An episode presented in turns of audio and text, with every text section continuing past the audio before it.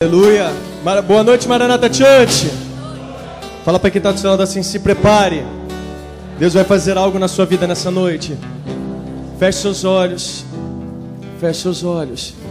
Nós vamos continuar ainda nessa adoração, entoando um cântico a Ele. E nós estamos com expectativa, Deus, para aquilo que o Senhor Deus vai fazer nessa noite. O Senhor tem arrancado cada filho, cada filha da caverna tem nos feito preparar o caminho para o Senhor nesse ano. Nós não queremos trazer dificuldade, Deus, para o teu processo, então trabalha, Deus, na nossa vida. Trabalha, Deus, criamos expectativas, ó Deus, para esse ano de 2020. Cremos que o Senhor está nos preparando dias de glória, dias de experiências contigo, Deus. Quantos creem nessa verdade, digam amém. Tudo está preparado aqui. Diga. E meu coração também. Tu és o único motivo que me fez chegar. Os filhos, diga os filhos já estão chegando aqui. Agora, o que? Somos dois ou três ou mais. Encontro um coração disposto a queimar por ti. Todos os e canções que eu consegui cantar, todas as vezes quebrantado, que então erga suas mãos e diga que teu é o reino e a glória para sempre. O teu é o domínio e o poder. Amém. Mais uma vez, teu é teu é o reino a glória para sempre. O teu é o domínio e o poder. Amém, amém. Diga, só tu és santo. Vamos encher esse lugar, vamos lá. Só tu és santo. Vamos incendiar a igreja nessa noite. Onde estão os filhos? Não há outro como tu. Onde estão as filhas de Deus? Outro como tu. Onde estão os nossos irmãos? Não há outro como tu. Diga, não há outro como Jesus. Erga sua voz, só tu és santo. Vamos entoar esse cântico. Só tu és santo. Não há outro nesse lugar. Não há outro tu. O que? Dizemos em nossa voz. Outro como tu. Não há outro como Jesus. Só tu és santo. Louva ele, Maranata Church.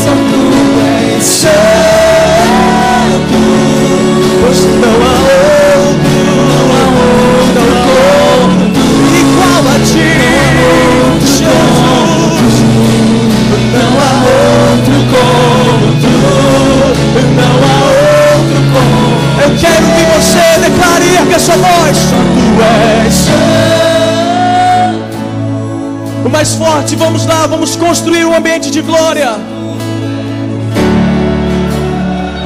Onde há frieza, nós vamos construir, vamos promover aquecimento sobrenatural. Onde há morte, vamos promover vida. Deus sou melhor.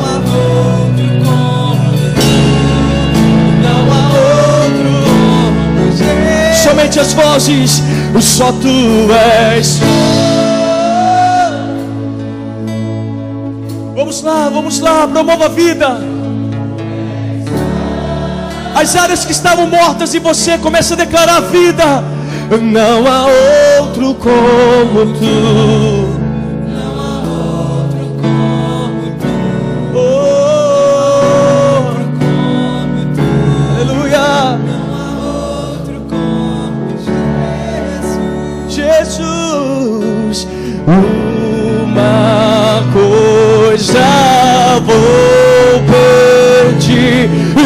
Deixa eu ficar.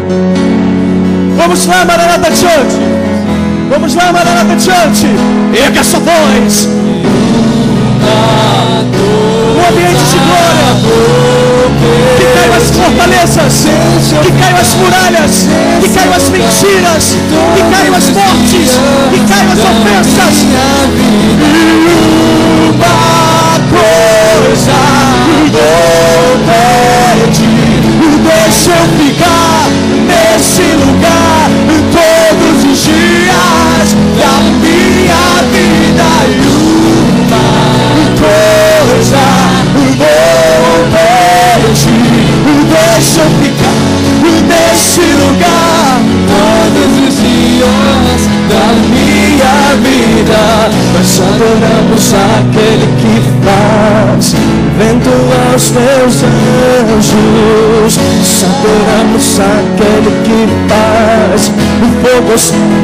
Quantos ministros temos aqui? Nós adoramos aquele que faz o vento aos teus anjos. Nós adoramos aquele que Quantos ministros? Se você é um, diga somos. Nós somos teus ministros. Não negue Deus. Mas deixa-nos queimar de amor.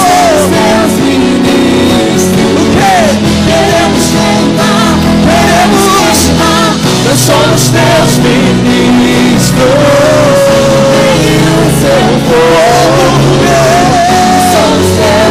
Queime nessa noite, igreja.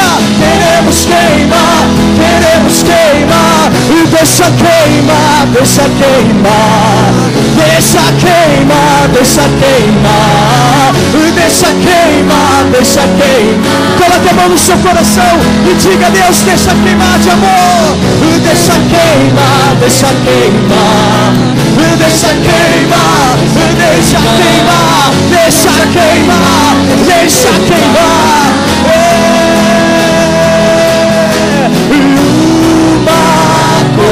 Coisa vou pedir nesse lugar todos os dias da minha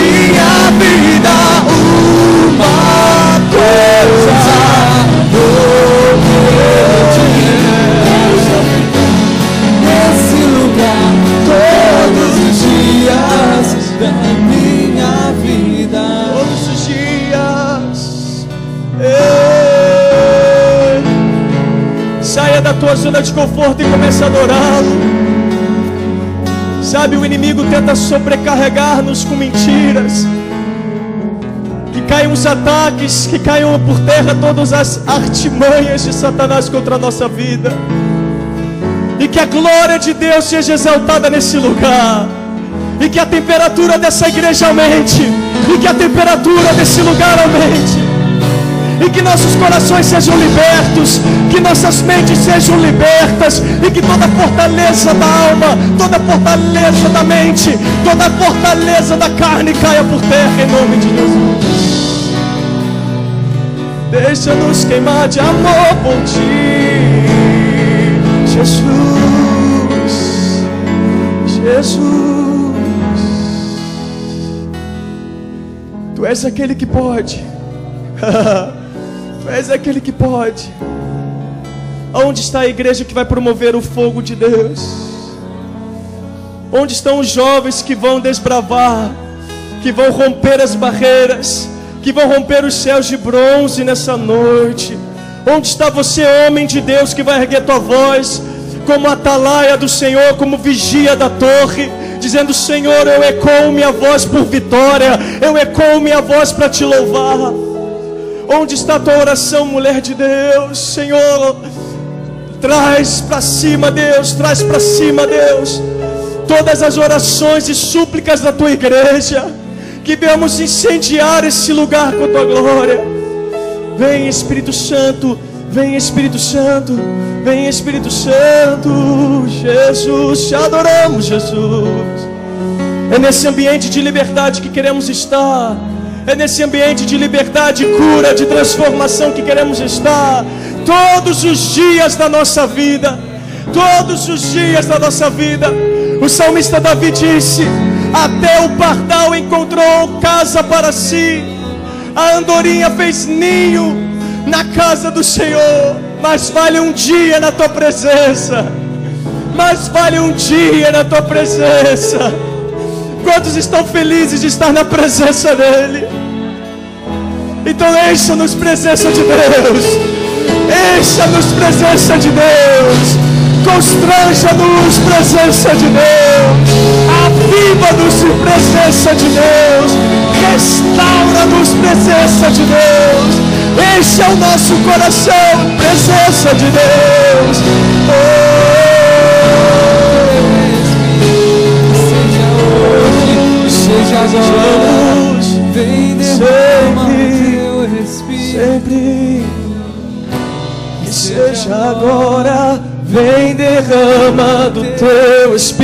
Espírito. Seja hoje, que seja agora, vem derrama do teu espírito. Seja hoje, que seja agora, vem derrama do teu espírito. Seja hoje. Seja agora, É hoje, Deus. É agora. Abra teu coração. Seja hoje. Seja agora. Vem derrama. Seja hoje. Seja agora. Vem derrama. Espírito. Vem derrama. Vem Espírito Santo, encha-nos.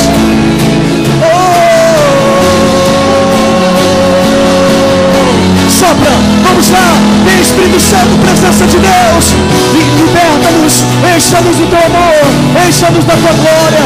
Oh.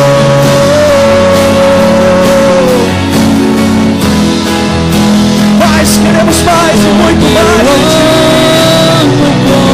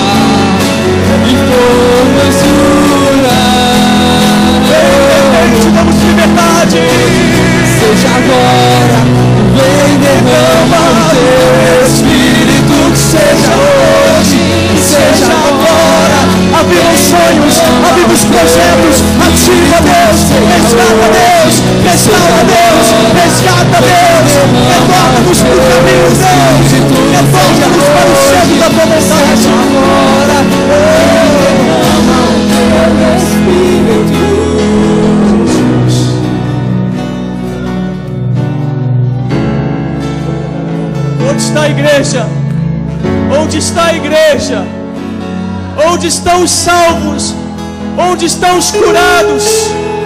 Onde estão os transformados? Onde estão os alcançados? Onde estão os libertos? Onde estão os filhos de Deus nessa noite? Onde estão? Manifeste a glória do Senhor que há dentro de ti. Que caiam as fortalezas da mente. Que caiam agora em nome de Jesus. Toda mente cauterizada, todo ataque. Nós nos submetemos, Deus, à armadura de Cristo, à armadura de Deus. Da ponta da cabeça à ponta dos pés. Coloca sobre nós o capacete da salvação, a coraça da justiça, o escudo da fé, a espada do Espírito. Vem nos colocar, Deus, os sapatos, as sandálias do Evangelho. Vem nos cingir, Deus, com a tua verdade, com o cinturão da tua verdade. E nos eleva, nos eleva nessa noite. Nos eleva, que caiam as mentiras, que caiam os rancores, os traumas. E que venhamos a reagir nessa noite. Oh. E a igreja que crê nessa noite, diga amém. Dê um forte aplauso. Promova os céus nessa noite. Promova a alegria nesse lugar.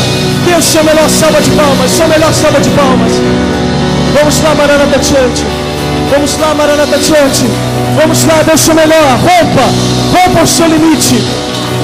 Entregue a sua melhor oferta ao Senhor.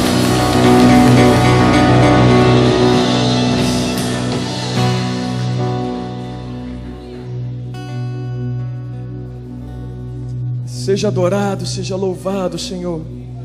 És o único motivo de estarmos aqui. Prepara o nosso coração para aquilo que o Seu Deus vai falar. Que essa mensagem esteja centralizada na, no Teu nome. Que venha edificar os jovens dessa igreja. Essa geração risco zero que vai verdadeiramente romper com muitos paradigmas e que verdadeiramente vai trazer um profundo impacto à nossa região. Essas mulheres de oração, essas mulheres fervorosas, que passando inúmeras guerras dentro dos seus lares não desistem, permanecem, Senhor. Levanta essa mulher, Senhor, levanta essas mulheres do Senhor, para que nesse ano elas preparem através da oração, através da fé, o caminho ao Senhor. Levante os bravos, os homens de Deus os varões, aqueles fervorosos guerreiros do Senhor. E que nessa noite, Pai, as crianças sejam alcançadas, batizadas com o teu amor, transformadas e curadas pela tua mão poderosa. Toma a tua igreja nessa noite, em nome de Jesus. E todo aquele que crê, diga amém. Então dê mais uma vez um forte aplauso a Jesus.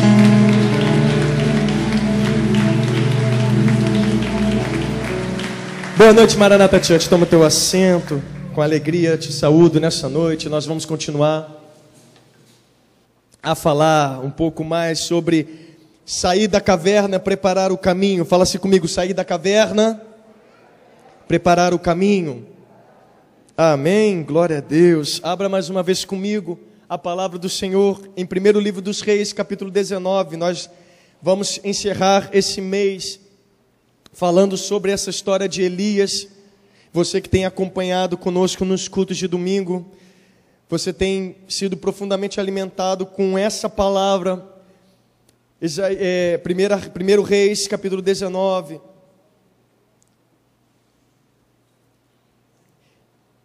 Quantos estão felizes de estar na presença de Deus? Meu amado, não sei você, mas eu conto as horas para estar nesse lugar. Alguém faz esse, esse, esse mesmo exercício? Todo domingo dá aquele friozinho na barriga, a gente fala, está chegando a hora. Chegando a hora de estar com os irmãos. Versículo 13. Assim que Elias percebeu que aquele murmúrio, percebeu aquele murmúrio, puxou sua capa para proteger o seu rosto. E saiu, se colocou à entrada da caverna, e uma voz lhe disse: Que fazes aqui, Elias? Mais uma vez, assim que Elias percebeu aquel, aquele murmúrio, puxou sua capa para proteger o seu rosto e saiu e postou-se à entrada da caverna e uma voz lhe perguntou: O que fazes aqui, Elias? Eu tenho certeza que quando a gente está na geografia certa, Deus não faz esse tipo de pergunta. Mas eu tenho certeza que se essa pergunta tem sido ecoada no teu coração, alguma coisa precisa ser reajustada. A gente vai vivendo a nossa vida e a gente vai e a gente começa a perceber e fala assim, cara, o que, que eu estou fazendo aqui? Será que você já passou por essa experiência? Meu Deus, o que, que eu estou fazendo aqui? Meu Deus, por que, que eu estou fazendo isso, pensando isso? E geralmente, quando vem esse tipo de pergunta, geralmente são situações que não deveríamos estar passando. A gente vai vivendo, vivendo, vivendo dia após dia. E então, em algum momento do dia, Deus nos pega. E aí, quando Deus nos pega por aqueles segundos de pensamentos mais profundos, a gente diz: Meu Deus, eu podia estar vivendo algo diferente. Eu podia estar vivendo algo diferente. Às vezes você está aqui na casa de Deus, no meio dos irmãos, e aí você vê outros irmãos fazendo o que você estava fazendo, e você diz: Meu Deus, eu poderia estar ali fazendo o que eu já, já fiz um dia. Às vezes você está na rua e aí você vê a igreja se manifestando fora das quatro paredes, talvez um evangelismo, talvez um sopão, talvez uma obra social, e aí você se depara e diz: Meu Deus, um dia eu já fiz isso. O que, é, o que, que eu estou fazendo com, comigo? O que, que eu estou fazendo aqui? Que eu não estou desenvolvendo aquilo que o Senhor me colocou como dom, colocou como chama. Às vezes a gente passa e vê irmãos no final do culto dando atenção uns aos outros, e aquilo que nós falamos semana passada, promovendo unidade, promovendo segurança, promovendo irmandade, entendendo que a vida do irmão que está do seu lado é tão importante quanto a sua, e que Deus espera da igreja esse coração, um coração aberto a cuidar. E às vezes a gente vai passando no final do culto, a gente não quer falar com ninguém, a gente pega o carro, vai embora. Mas quando a gente está indo embora, a gente vê os irmãos se amando, se suportando. A gente falou semana passada, a gente sabe que nós não somos fáceis, que viver em comunidade não é fácil. Mas quando a gente vê irmãos que não param, irmãos que não desistem, irmãos que continuam, a gente se pergunta: por que, que eu não estou mais fazendo aquilo que eu tinha tanta alegria para fazer? E Deus pergunta para Elias, da mesma forma, fala: Elias, o que, que você está fazendo aqui, Elias? Porque você não está na geografia que você deveria estar. E aí você sabe muito bem que o que levou Elias a se esconder dentro de uma caverna foi a ameaça de Jezabel, a rainha da época, que se levantou depois de, uma, de um ato de fé de Elias, ao qual derrubou os altares da idolatria daquele povo. Então ela se levantou e disse: Ah, que os deuses venham me punir se amanhã, nessa hora, você não tiver morto, Elias. Diz que então Elias sucumbiu debaixo daquela palavra e disse: Não, chega, não, eu vou me esconder, eu não aguento mais, eu cansei, já era, já deu. E nós estamos numa palavra de prepare o caminho. Deus está falando, no momento que a gente pensa parar, Deus manda uma palavra para a igreja dizendo: Não, prepare o caminho. Não, continue, não pare, continue, não se desfaleça, não desvie o teu olhar, não se distraia, não se desespere.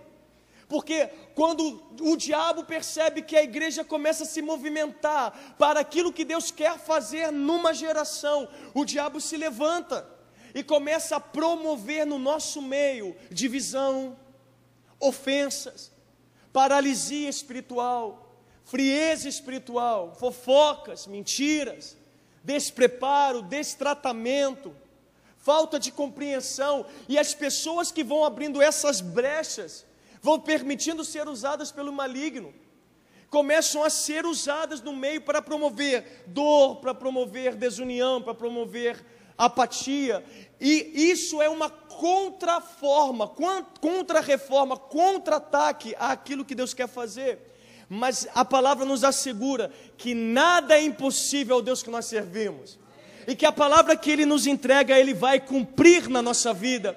É por isso que tudo está de acordo com a palavra de Deus. E ele chega para Elias e chega para nós nessa noite e diz: O que você está fazendo aqui?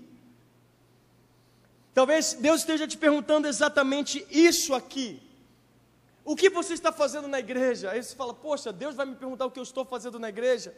Essa pergunta é muito profunda porque ela pode, ela nos diz exatamente onde estão os nossos pensamentos e segundo, ela verdadeiramente revela onde está a geografia do nosso coração. O apóstolo Eduardo lançou uma palavra aqui na quarta-feira poderosa. Ele diz assim: Nós fomos chamados a realizar a obra de Deus, não nos realizarmos da obra de Deus. O que significa que há pessoas que estão no nosso meio, que estão surfando na glória de Deus, surfando na unidade de Deus, mas não promovem porque elas estão usando Deus, não estão sendo usadas por Deus. Nós falamos semana passada, e eu preciso voltar a dizer que o que Deus espera de, esperava de Elias, e assim espera de nós, é que vamos fazer a vontade dEle porque a caverna é a nossa vontade, é a nossa necessidade de nos esconder, de nos de dar um tempo, de parar. E a caverna é um ato de segurança, é uma, é uma fuga natural, mas nós, nós falamos semana passada, e nós, eu preciso refrisar, que Deus quer que nós venhamos a dar um passo de fé e confiar verdadeiramente nele. E é melhor estar com Deus fora da caverna do que estar na caverna sem Deus. É melhor estar com Deus, sabendo que Ele nos coloca diante de circunstâncias, que ele, nós nele podemos vencer, do que estarmos presos a uma caverna, sem entender o processo e nunca entender o que nós poderíamos ter sido se tivéssemos saído da caverna. O que você poderia hoje já estar sendo se não fosse sua zona de conforto? O que hoje você poderia já estar vivendo no reino de Deus se não fosse suas justificativas. O que você hoje poderia estar vivendo no reino de Deus se não fosse o seu apego a, a certos pensamentos e atitudes equivocadas. Deus diz na Sua palavra que o ímpio, o que, é o ímpio? O ímpio é aquele que não permite seu coração ser alcançado. O ímpio são pessoas que não permitem ter a sua mente transformada, o seu coração alcançado. Ele diz que o ímpio não suportará, escute isso, a palavra de Deus diz em Provérbios 25: que o ímpio não suportará ficar no meio da congregação. Quando você se entristece com uma debandada de irmão, você precisa entender que talvez aquele que foi embora não foi irmão em Cristo. Não porque ele é nosso inimigo, mas porque seu coração se encontrou em impiedade. Há muitos que procuram no tempo de hoje se, se ofuscar, se isolar, mas o tempo que Deus nos chama, e nós vamos frisar o ano inteiro isso, é que Deus quer que nós venhamos preparar o caminho para Ele. Deus não vai voltar e buscar uma igreja dividida, Deus vai buscar uma igreja em unidade. Deus não vai buscar uma igreja fria, Deus vai buscar uma igreja quente. Deus vai buscar uma igreja morta, não, Deus vai buscar uma igreja viva. Então está na hora de nós trabalharmos para edificarmos essa obra. Fala para quem está do seu lado, eu conto contigo. Ah, meu amado, vamos lá, eu conto com você. Você está entendendo? Nós temos um chamado, nós temos uma missão. Fala-se comigo, eu tenho uma missão. Mas se você não sair dessa caverna, não, não continuar vivendo esses ciclos viciosos, se você não romper isso, você não vai viver isso. E Deus falou para Elias e falou conosco. E entenda, escute que eu quero, eu quero seguir com essa palavra. Porque Elias vai para a caverna. Deus usa anjos para falar com Elias. Usou um anjo para alimentar Elias. E Elias ainda assim não queria. E o próprio Deus foi falar com Elias. Por duas vezes Deus vai falar com Elias. Mas Elias está atribulado, Elias está aterrorizado, Elias está angustiado. Tem gente que está hoje angustiado, que tenta com todas as forças permanecer, mas o seu coração está desesperado por necessidades, ou por ofensas, ou por N coisas. E Deus está perguntando o que você está fazendo aqui. Não foi para isso que eu te chamei, não foi para isso que eu comissionei você. E por que Elias estava lá? Porque Jezabel falou algo. Escute isso. Como um homem que havia derrubado 850 profetas. Quando a gente escuta isso, fala um homem usado por Deus derrubou 4, 850 falsos profetas. Esse homem é imparável. Quando a gente olha um, um, homem com tanta fé, de chegar e falar: molha o altar, joga bastante água, joga mais uma vez água, pela terceira vez encharca o altar. É, agora eu vou pedir para que o Deus derrame fogo, ele vai queimar o altar. E ele ora e pede a Deus, e o fogo vem e consome o altar. Que fé é essa? Escute, o próprio Elias como diz em Tiago, padeceu, sofreu das mesmas situações que nós. Então Elias nessa noite é um exemplo para que nós venhamos entender que Deus compreende a nossa humanidade. Nós não somos robôs. Deus compreende a nossa humanidade, mas Deus não aceita a nossa carnalidade. Essa palavra eu, eu vi essa semana, eu fiquei impactado com essa palavra. Deus entende a minha humanidade, mas Deus não aceita a minha carnalidade, porque a minha humanidade me coloca limites, é por isso que eu me submeto a Ele. Mas quando eu pego a minha limitação humana e eu abraço os desejos da carne, eu nunca serei usado, e não viverei o que Deus me escolheu para viver. Onde está o teu coração? Deus está olhando para as geografias, começa a olhar para você mesmo agora. Começa a analisar, e Deus está falando, e quando, quando você pensar aonde estão as prioridades da tua vida, a, a tua agenda, Deus começa a te perguntar, dizer, por que, o que, que você está fazendo aqui? Jezabel falou para ele: Eu vou matar você, Elias. E escute, qual foi o grande motivo que Elias se acovardou? Porque ele disse: Meu Deus, o inimigo é maior do que eu imaginava. A gente precisa ser mais responsável na nossa vida com Deus. A gente tem que parar de entrar em guerra que nós não fomos chamados para entrar, a ter cuidado naquilo que nós falamos, naquilo que nós agimos e naquilo que nós tocamos. Quando você pensa que pode falar o que quiser e que isso não lhe terá consequências, eu estou aqui nessa noite para te assegurar que tudo que você fala gera um impacto na sua vida, positivo ou negativo. Se você pensa que aquilo que você pensa e guarda dentro da tua alma, nada vai interferir porque está no secreto da tua vida. Isso não vai lhe atrapalhar na sua caminhada. Eu estou aqui para de contrapor e dizer que aquilo que tem fomentado os teus pensamentos pode te derrubar e te tirar do centro da vontade de Deus. Por isso Deus te chama nessa noite a você voltar para o propósito original. Dizer nessa noite, Pai, o que está acontecendo? Porque é verdade, Deus, por que, o que, que eu estou fazendo aqui? Porque quando Deus nos pergunta, Ele abre os nossos olhos e nos faz enxergar. Só que esse é o perigo. Porque ao mesmo tempo que é uma maravilha quando Deus abre os meus olhos, é no momento da verdade que o nosso coração é testado. Quantas pessoas estão no meio de uma situação porque elas estão cegas, elas estão sobrecarregadas, mas o que mais nos entristece é que muitas das vezes essa verdade chega a essa pessoa e a gente tem expectativa que quando se revela a verdade de Deus os olhos se abram, essa pessoa se posicione, e é o contrário que acontece. A gente expõe a verdade e a reação da pessoa é continuar na mentira. Acha que isso não terá consequência?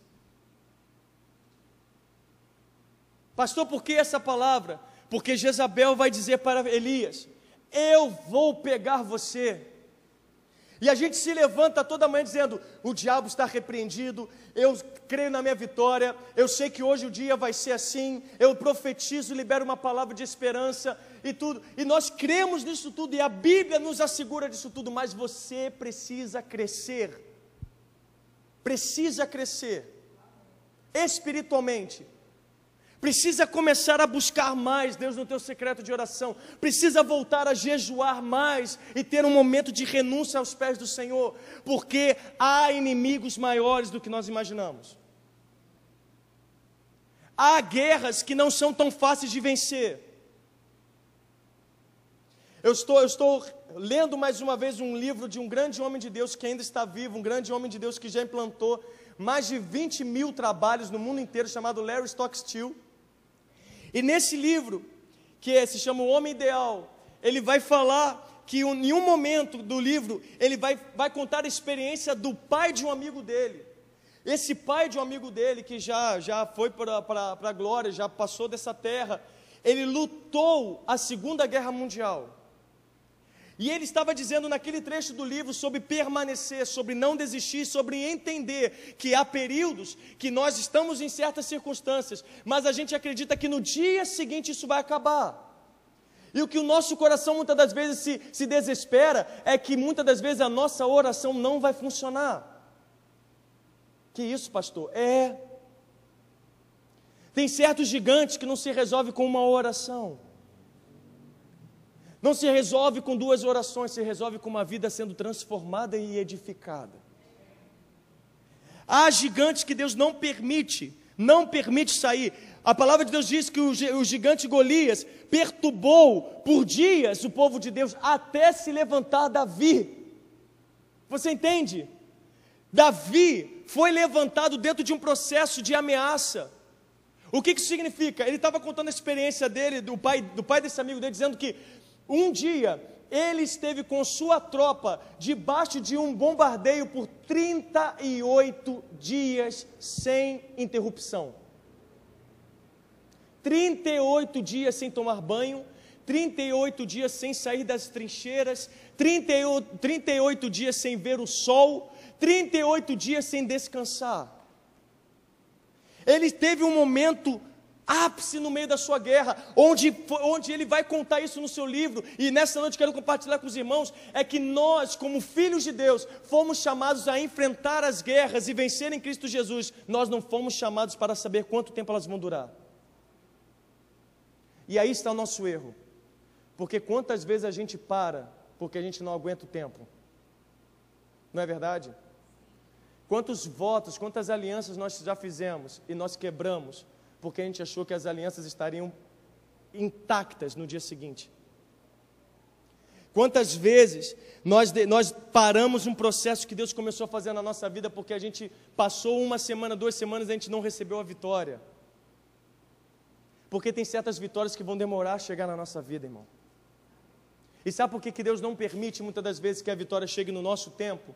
Para que a gente entenda que quem é o rei da nossa vida não somos nós, o rei da nossa vida se chama Jesus e ele faz do jeito que ele quer, e a honra e a glória seja dado a ele. Ele fazendo ou não fazendo, louvado seja o nome do Senhor. Ele dando ou tirando, louvado seja o nome do Senhor. Posso ouvir um amém por isso? Então aplauda a soberania do nosso Deus nessa noite.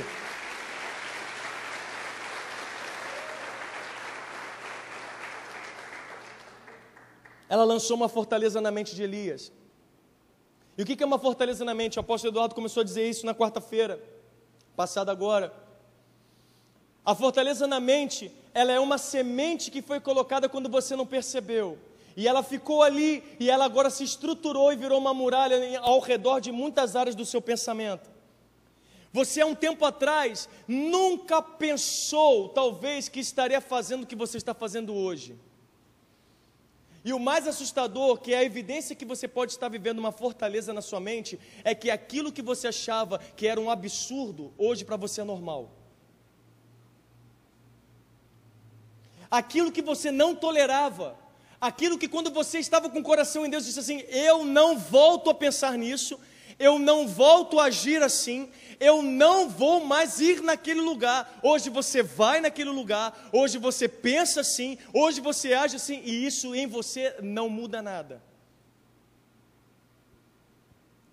Há um tempo atrás, quando o teu amor estava aquecido em Deus, você nunca conseguiu conceber a ideia de viver um minuto sem estar em Deus. Hoje, talvez por, pela correria do dia a dia, pelo teu coração ter se esfriado, você consegue talvez passar uma semana sem buscar o teu secreto de oração.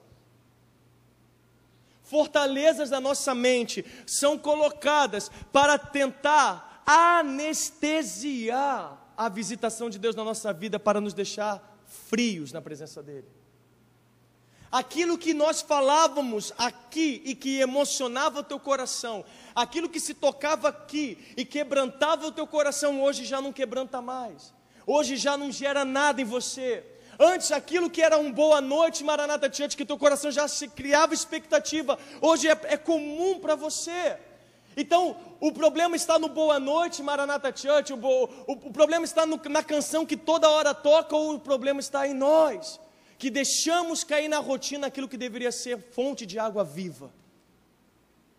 Elias recebeu uma ameaça, ele disse: Meu Deus, essa guerra não acaba. Entenda, eu vou repetir para você: você não foi chamado para saber o tempo que, quanto tempo durará a guerra que você está. Você foi chamado para lutar. Quantos estão aqui entendendo que foram chamados para lutar? Quantos aqui entendem que Deus está edificando no meio da igreja os guerreiros e as guerreiras de Jesus? Então entenda, não vá para uma caverna, não se esconda, não se acovarde, esteja do lado do Senhor. Ele é o general dessa guerra, ele é o senhor dessa batalha, mas ele quer saber se o soldado está com ele. Eu falei semana passada e volto a dizer aqui: quando Deus vai na vida de Elias, Ele está dizendo, Elias, o que, que você está fazendo aí que você não está comigo? A gente tem a maneira de dizer, Senhor, por que, que o Senhor não está comigo? Não, a pergunta não é essa. Porque em certos momentos do nosso dia, a gente começa a sentir talvez um vazio, uma ausência. A gente fala, Deus, onde o Senhor está? A pergunta não é essa. A pergunta que nós devemos fazer é: Deus, onde eu estou agora que eu estou errado, que eu deveria estar onde o Senhor está? Porque a gente gosta de colocar Deus dentro do nosso bolso e dizer: para onde eu vou, Deus vai comigo. Não, nós fomos chamados para andar onde Ele anda, onde Ele se move. E aí começa as crises, começa o Cristo em casa, começa eu vou ficar aqui, não quero a comunhão, não quero, não estou bem aqui, eu abro meu, meu YouTube, está tudo certo. Quem é o pastor que vai condenar uma mensagem do YouTube se ele mesmo coloca a mensagem lá? E começa as justificativas. Por quê? Porque nós queremos agora que Deus esteja na caverna, e Deus está dizendo: não, a caverna não é o seu lugar, não para esse tempo. Sai da caverna, reaja que é isso que Deus quer para a tua vida. Você recebe, diga amém. amém. Então, qual é o objetivo dessa fortaleza? Apenas anestesiar, pastor? Não, colocar em nós desespero. Sabe por quê? Porque o que é que aconteceu na vida de Elias? Elias passou por duas coisas que muita gente tem passado: depressão e ansiedade. Depressão, quando você olha para trás e fala assim: Eu já vivi muitos dias melhores, olha como é que eu estou. Por que, que eu não estou vivendo o que eu estava vivendo? Elias olhou para a vida dele dizendo: Ah, eu já fui o Elias que derrubou 850 profetas. Hoje eu sou um Elias que minhas pernas tremem com a ameaça de uma mulher chamada Jezabel. Fortalezas da nossa mente é onde o inimigo começa a dizer assim: Você não é tão forte quanto imaginava. Você não está vencendo tanto quanto você pensava que estava vencendo. Quando Elias viu Deus sendo glorificado e todo o povo de Israel voltando ao Senhor, Jezabel entra e diz: Oh, a guerra não acabou. E não só não acabou, eu vou atrás de você.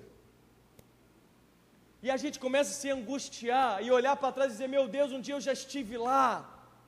E hoje eu não estou mais, acabou, é o fim. E a gente se deprime. E é onde que vem a ansiedade? Porque a ansiedade é medo do futuro. A gente fala: O que será de mim? Dentro dessa caverna. Eu vivi há dez anos atrás dias de glória, dias que o Senhor me visitava, que eu servia com alegria a presença de Deus, que eu estava na comunhão dos irmãos, que probleminhas não geravam em mim nada, eu pelo contrário orava junto, prezava pela unidade, pela alegria, pela comunhão, pela presença de Deus, e agora, olha o que eu sou. O que será de mim? E a gente fica preso a uma inconstância onde a gente tem mais prazer daquilo que já passou do que aquilo que nós estamos vivendo. Fortalezas na nossa mente geram essa sensação de que aquilo que você está vivendo hoje não é melhor do que você já viveu. Sabe do que a palavra de Deus diz? Que o dia de hoje ele faz novas todas as coisas. Ele renova, a misericórdia do Senhor é a causa de nós não sermos consumidos. Suas misericórdias não têm fim, elas se renovam a cada manhã. Hoje a misericórdia do Senhor se renovou sobre sua vida.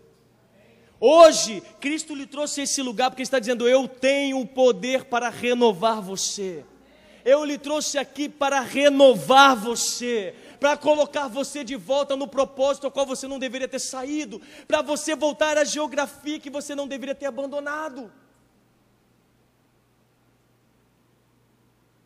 O anjo alimentou Elias. A gente fala, Deus, onde o Senhor está? E Deus está do nosso lado, usando pessoas para mostrar que Ele está conosco, que a gente não enxerga. Senhor, me tira disso aqui, me dá uma palavra. Deus dá uma palavra, a gente não escuta. Elias foi alimentado, mas não conseguia sair daquilo. Então o próprio Deus veio e disse: Elias, levanta. Elias, volta a andar comigo. Volta. E ele disse: Senhor, não dá. Em outras palavras, Senhor, minha caverna é porque não dá. Não dá, depois do que eu passei, você não está entendendo. O Senhor é Deus, eu sou humano. O Senhor sabe todas as coisas, eu não sei. O Senhor é todo poderoso, eu não sou. E muitas das vezes nós nos queixamos como se Deus não estivesse se importando, mas Deus vai lançar uma palavra na vida de Elias dizendo: Levanta, porque você vai consagrar Azael. Leia lá comigo, no versículo, creio eu, 19. Não, 19 não. Versículo 15: Então o Senhor lhe ordenou: Vai, retorna para onde, por onde vieste para o deserto de Damasco. Deus olha para Elias e diz assim: Elias, a primeira coisa que você tem que fazer é voltar pelo caminho que você veio. Senhor, para onde eu vou, meu Deus, o que, que vai ser de mim amanhã? Deus está dizendo: você volta para o caminho, você volta do lugar onde você caiu, você volta para o propósito onde você estava. Você sabe muito bem qual foi o, o momento que você parou. Então volta. Fala para quem está do seu lado, em nome de Jesus, volta. Volta. E ele vai dizer, versículo 15: Quando chegar lá, ungirás a Azael como rei da Síria. E aí, aquilo já disse aqui na, na, semana retrasada. Elias parece que não que fala, meu Deus, eu estava falando aqui agora, eu estava chorando na presença de Deus, tentando mostrar para Deus, dizendo, Senhor, Senhor, acho que o Senhor não está entendendo a minha situação. E Deus do nada muda o assunto e fala, não, vai fazer isso. E a gente vai descobrir por que, que Deus fala dessa forma com Elias. Que a gente fala, Deus, olha como eu estou. E a gente acredita que Deus vai parar tudo e vai dizer, ah, meu filho, vem cá. E Deus está dizendo, não, levanta, volta. Elias, eu vou mostrar para você uma força que você não conhece que você tem. Elias, eu vou mostrar para você o quão corajoso você é e que você não sabe. Ele está dizendo: volta ao caminho, unge Israel como rei da Síria, e a Jeú, filho de Nice, ungirás a rei de Israel. Eliseu, filho de Safate, ungirás para ser profeta no seu lugar. E então Elias volta sem saber, apenas obedeceu, e a gente aprendeu aqui que a forma como nós devemos reagir diante dessas cavernas é agir em obediência e sabedoria. Fala-se assim comigo: obediência. O que, que é obediência, meu amado? É fazer aquilo que você não tem certeza, você faz por fé, você faz por amor. É aquilo que você não sabe se vai dar certo, mas você escuta. Quantas vezes a gente só faz aquilo que a gente entendeu, e Deus não nos chamou para entender tudo que Ele fala, e Deus nos chamou para obedecer tudo que Ele fala. Mas a gente briga com Deus dizendo: Deus, eu só vou fazer aquilo que eu entendi, aquilo que o Senhor falou e que eu não entendi, isso eu não faço. Deus usa o líder, o teu pastor, o teu amigo, o teu pai, tua mãe para dizer uma coisa que você não entendeu. E aí você sacrifica a obediência, porque você prefere fazer só aquilo que você entende. Está na hora de você começar a confiar e obedecer. Sabedoria. Sabedoria é a essência de Deus. E por que ele estava dizendo isso? Porque a palavra de Deus vai mostrar que aquilo que Deus faz é maior do que nós podemos imaginar, meu amado. Jeú é levantado como rei. Passa-se alguns anos, passa-se algum tempo. Elias já estava na glória, ele já tinha sido arrebatado. Eliseu já havia sido preparado. Elias preparou Eliseu. E sabe o que, que acontece? Jeú, em segundo livro de Reis, capítulo 9.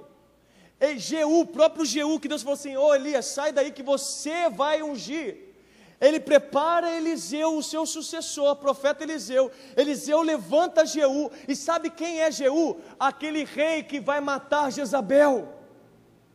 O que, que isso significa? Significa que quando eu decido obedecer, Deus me promove a uma geografia que eu vou encontrar a vitória da guerra que eu acho que não terá fim. Ele estava dizendo: Elias se levanta porque tem um Jeú na tua vida, e esse Jeú é exatamente a pessoa que vai trazer a vitória sobre a guerra que você acredita não ter fim. Então, meu amado, o que, nós aprendemos aqui? É que, embora nós estejamos vivendo as circunstâncias, embora nós estejamos vivendo momentos que queremos desejar a caverna, que queremos estar na nossa zona de, de choro, de entristecimento, de isolamento, Deus nos chama para fora, para confiar nele e para entender que aquilo que nós não conseguimos resolver, Ele vai resolver usando nossa própria fé, usando nossa vida como testemunho de que Ele é soberano sobre todas as coisas. Elias mal sabia que a posição de obediência dele colocou fim à ameaça que ele havia recebido. O que isso significa, pastor? Fala-se comigo, eu fui chamado nesse ano a promover legado. Você sabe o que significa isso? Significa que existe Azael, Jeú, Eliseu, que precisa ser alcançado por você. Sabe por que, que você está numa guerra que parece ser, que não tem fim? É porque Deus quer colocar você de volta para uma geografia, onde quando você voltar para essa geografia, sua vida será tão impactante que promoverá salvação e transformação a pessoas que você ainda não conhece e que serão a resposta para o sofrimento que hoje você perdura. Ah, eu acho que você não entendeu isso. O nosso Deus é tão soberano, ele é tão glorioso, ele faz as coisas de uma forma que para nós é loucura, mas a palavra de Deus fala que a sabedoria dele é loucura para os homens, e glória a Deus por isso. Que ele vai levantar pessoas debaixo da nossa obediência, que abrirão o caminho que nós acreditamos que não há. Então nós fomos nessa noite resgatados da nossa mente para derrubarmos por fé toda a fortaleza da nossa mente, dizendo: Senhor, Jezabel tem ameaçado, mas eu não entro nessa caverna, porque tem Azael para ganhar, tem Jeú para ganhar, tem Eliseu para preparar, porque eles vão colocar um fim a essa ameaça na minha vida. Se você crê nisso, dê um forte aplauso ao Senhor e fique de pé em nome de Jesus.